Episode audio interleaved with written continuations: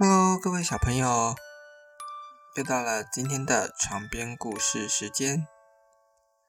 今天要来和大家说一个二十个儿子和二十支箭的故事。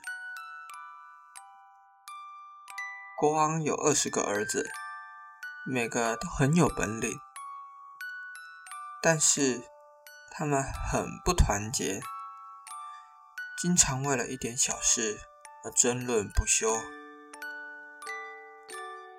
有一天，国王把二十个儿子叫到身边，每人给一支箭，对他们说：“你们把这个箭折断看看。”儿子们毫不费力的就把箭给折断了。接着，国王又拿出二十支箭来，说道：“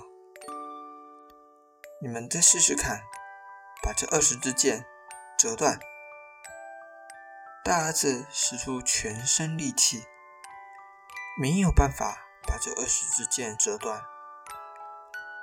其他儿子都轮流试过，都没有人能够把这二十支箭一起折断。国王对他们说：“看到了吗？